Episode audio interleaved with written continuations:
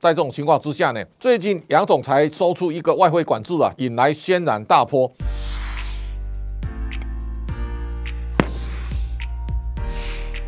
各位财讯的观众朋友，大家好，我是谢金河，很久没有跟大家来共同探讨未来的趋势。那么在今天老谢开讲当中呢，我们来看从今年到九月底的全球的金融市场，那么现在处在风声鹤唳的态势。那么市场到底在恐惧什么呢？大家可以从这张表可以看到，一方面呢，才俄乌战争开打之后呢，全球面临的粮食跟能源的短缺，价格急剧的上涨，那么造成通膨的压力。第二呢，中国在防疫当中，它采取这种整个清零的政策呢，也造成很多地方封城，也造成全球产业秩序的失控，包括中国的房地产现在正在面临断层式的下跌的压力。那么现在的高额的负债呢，也牵动中国。的未来产业的数据，年轻人的失业率啊，到达十八点七呢。现在看起来情势非常的严重。而俄罗斯呢，现在扬言动用核武的时候呢，也造成全球战局再度升高，大家恐惧再度拉高了。美国呢，联准会现在的鹰派的态势啊，不断的在加重。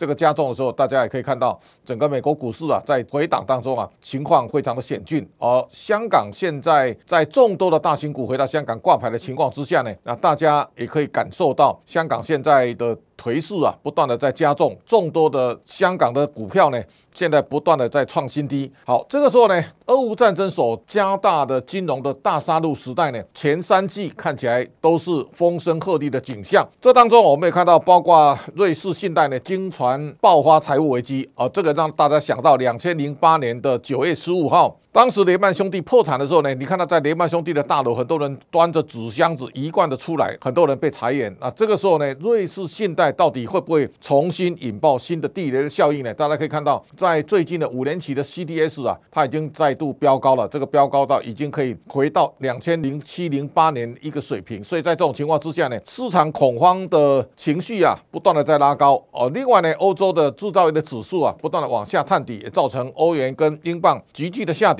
那么在这当中，我们也看到末日博士啊，卢比尼再度讲，他说美国跟全球今年底会步入漫长而恶劣的经济的衰退，而且又延续到二零二三年，他等于是看坏了一整年的未来的颓势。索罗斯的。战友他说，未来十年呢、市场会停滞不前，我们正处在一个大的麻烦啊。这个是全球对冲基金经理人对未来他也发出一个相对最惶恐的讯号。这个讯号当中啊，我想我们看到在鹰派的升息的决策之下呢，现在大家特别注意了，如果美国的升息的口风啊没有放软，那么大家可以看到，第一个未来大家在投资市场最重要的讯号，你看美元的走势。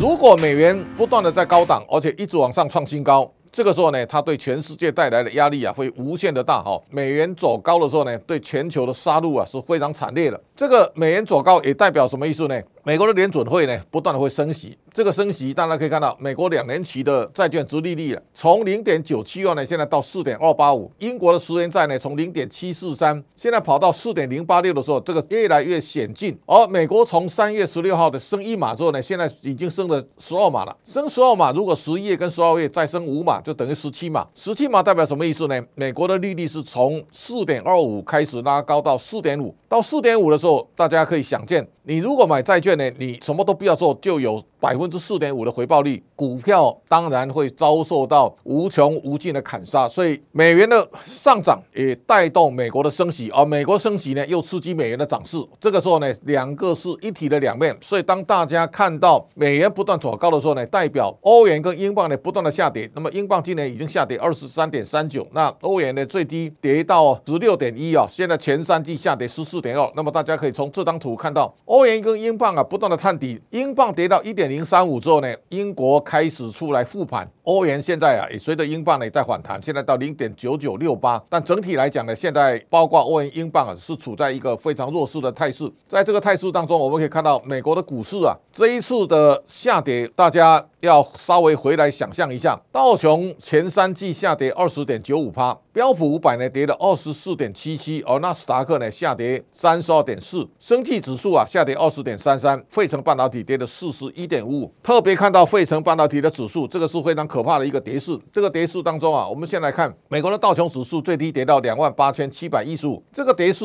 已经回到二零二零年。大家可以看到，在上一次疫情发生极大恐慌的时候，台股跌到八五二三的时候呢，美国在二六一四三，那现在呢已经慢慢逐渐。在接近当中，那大家也可以看到，上一回汇成半导体跌到两千一百零二，那现在呢两千三百零六，这个景象啊，都告诉大家，半导体的跌势啊，非常的惊人，它相对影响台湾半导体相对的供应链，所以在这个回合当中呢，我们大概可以看到，台积电的市值啊，从最高十七点七一兆呢，现在掉到十点九四兆，这个市值不断创新低，同样压迫到台湾的加权指数，所以在这个回合当中啊，大家可以感受到非常。巨大的变化，这个变化当中啊，大家先看到台湾的寿险公司啊，大家手上都是债券，而这个不管国内债或国外债，尤其国外债呢，在逐利率飙高的情况之下呢，现在的寿险业是风声鹤唳。那大家看到到第二季的时候呢，寿险公司啊，南山已经险象环生了。那到第三季看起来情况会加剧，而这当中也包括现在防疫保单，大概整个产险业呢可能会亏损超过两千亿。那在这种情况之下呢，第三季的金控当中，尤其有寿险业的金控啊，看起来它的数字啊，恐怕会非常的难看，这是大家可能要高度警戒的。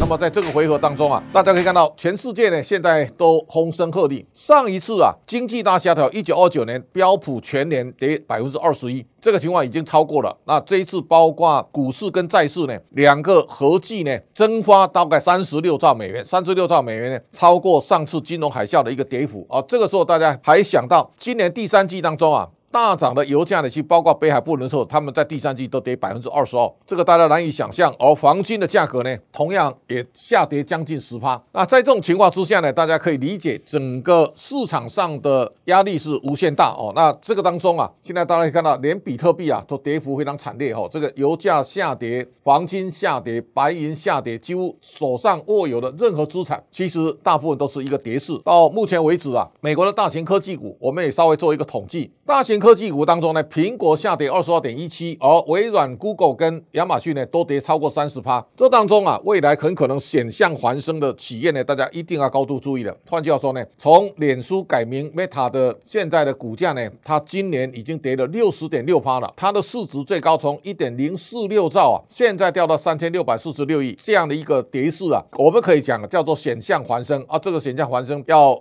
很清楚的告诉大家，假如未来脸书的社群的经营在下滑的话，而同时呢，未来的元宇宙啊，没有办法看到曙光或开花结果，那未来的 FB 的情势啊，看起来会非常危险。这当中啊，我们也特别注意到，在十月份开始有点下跌的，因为马斯克去卖特斯拉的股价，但是呢，它前三季其实啊是屹立不坠的。那在这种情况之下，也告诉大家，电动车啊看起来是未来的主导性的角色，没有改变。另外呢，NVIDIA 跟台积电呢，NVIDIA 跌了五十点七三趴，台积电下跌四十三点零一，这个都非常惨烈。所以你看到比。特币今年跌了五十九点三啊，这个也给大家一个带来一个高度的启发。当市场上银根泛滥的时候呢，虚拟货币啊会跟着非常盛行。但是呢，一旦资金退潮，虚拟货币的跌势啊会让大家出意料之外。这是大家从这当中啊可能看到的景象。哦，这一次大家会非常注意的，中国相关的大型的新经济的公司啊，其实跌幅非常沉重。腾讯呢下跌六十六点五趴，阿里巴巴跌了七十七趴，小米跌了七十五点八五，然后快手下跌。八十七点七七，哔哩哔哩呢跌了八十九点零三，美团下跌七十七点五，这样的跌势啊，都一再告诉大家，看起来这是一个非常险峻的走势，这个走势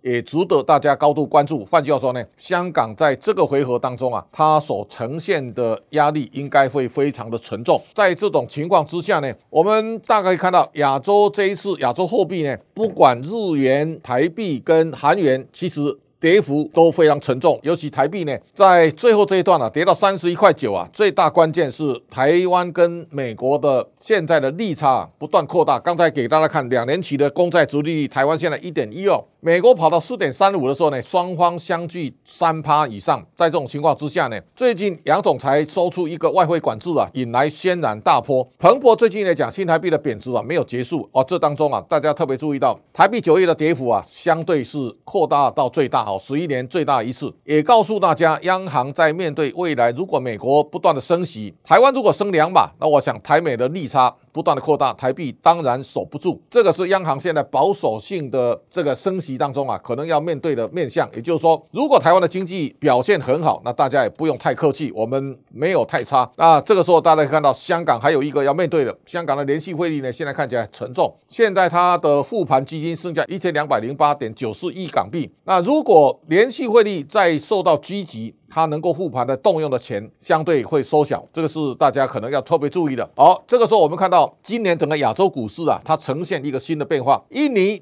新加坡、印度是一个涨势哈，那泰国是小跌，日本也小跌，但是这当中啊，台湾、南韩跟香港都是出现非常巨大的下跌。这个告诉大家，下一个世界的变化呢，在美国主导的供应链移转当中呢，东协市场会成为未来兵家必争的焦点。那么大家也可以看到，像类似印尼跟印度的股市啊，其实仍然盘旋在高档。这也告诉大家，在未来供应链移转的路上，东协十国有六亿人口，而印度度。有十四亿的人口，这个二十亿的人口会取代中国成为未来的世界工厂最主要的生产基地。今天老谢开讲报告到这边告一段落，感谢大家的观赏。下一周同一时间，请大家继续收看。